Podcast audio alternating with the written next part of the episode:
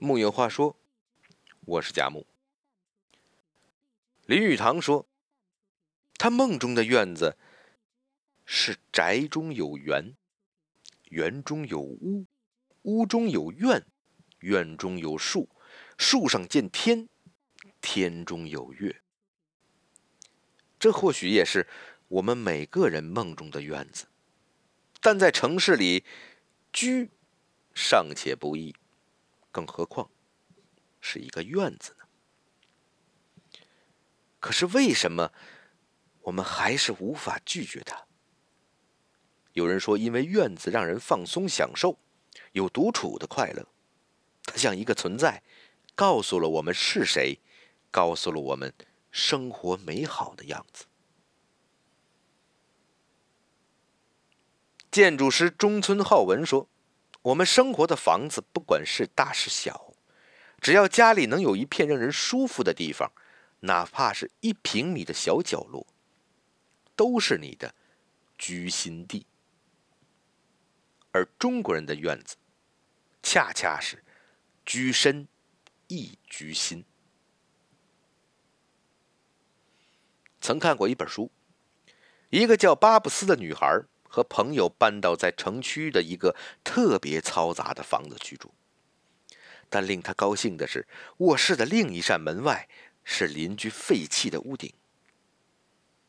春暖花开时，巴布斯买来了种子、堆肥和花盆，在不到三平米大的地方尽情播种，番茄、芝麻菜、草莓、黄瓜，还撒下了香花、香草的种子。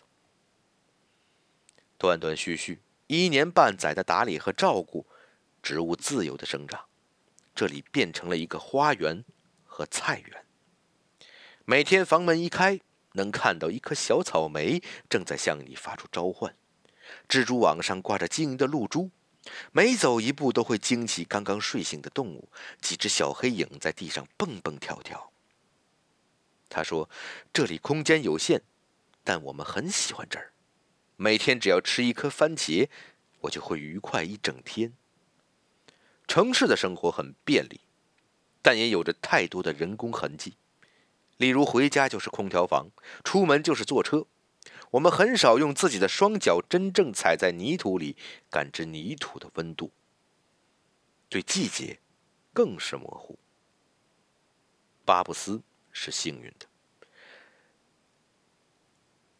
在这个。紧凑，让人感觉紧张的城市里，能寻到一方小角落，打造成自己的小院，找到了他的春夏秋冬，种花，种瓜，欣赏四季花开花落，品尝四时风物美食。我们渴望小院儿，或许是因为它让我们的生活有了季节感，有了四时的守候与念想。但如今，想拥有一套自己的房子尚且不容易。小院，更像是一个美好的念想。听一个朋友说，他对小院的想象来自书里。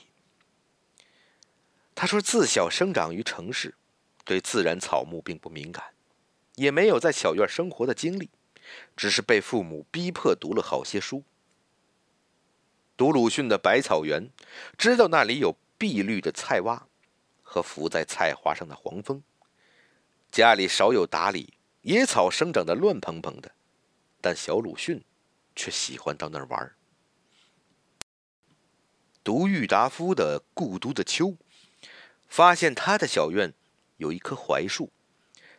秋天早晨起来，泡一杯浓茶，向院子一坐，看一看天色。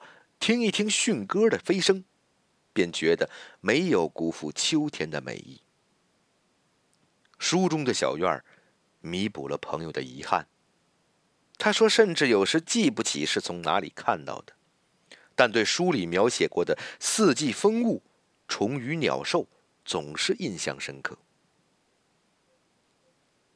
春天来了。会想起《诗经》里有一群小女孩拿着小铲子在房前屋后。采扶椅，一把一把的捋起来，放在兜里揣着，是春天最新鲜的肥野菜。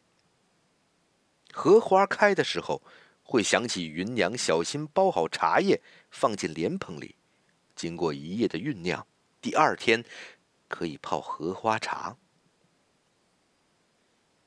朋友说：“从前不觉得看过了多少花开花落有多重要，也不觉得错过晴朗之日的夕阳有多遗憾，但只要一想起文人说的、诗里读的、书里看的，虽然现实生活里还没有小院，但多了几许对季节的敏感。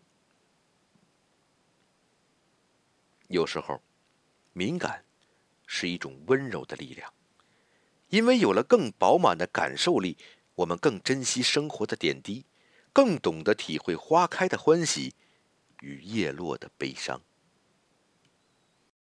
可能在某次出游中，你看见了陌生人家的屋顶生长着蓬勃的花树草木，牵牛花的藤蔓绕过了栏杆，爬过了高高的围墙，紫兰的花朵。正一点点的放开。那时的你，可能居住在出租屋里，没有屋顶，为工作忙得焦头烂额，为生活时时感到疲惫。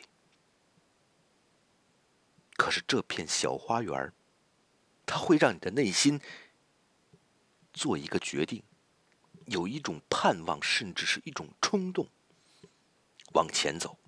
过好每一天，相信在未来的日子里也能拥有这样一个屋顶，甚至一个小院儿。撒下牵牛花的种子，当春天再次到来时，它可以绕过围栏，爬到你的窗前，垂落一片紫色的梦，迎风飘扬。正因为有了这样的一个期待。就有了一种坚定的力量，努力把当下的生活过得更好、更舒服，而不是因为没有而仰天长叹，把日子过得草草率率不像样。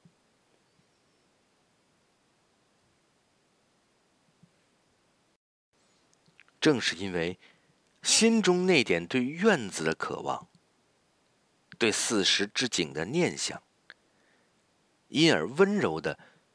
对待一餐一饭，细心感受一风一叶，一步一步的走向想要的小院、小生活。木有话说，我是佳木，让我们一起去小院吧。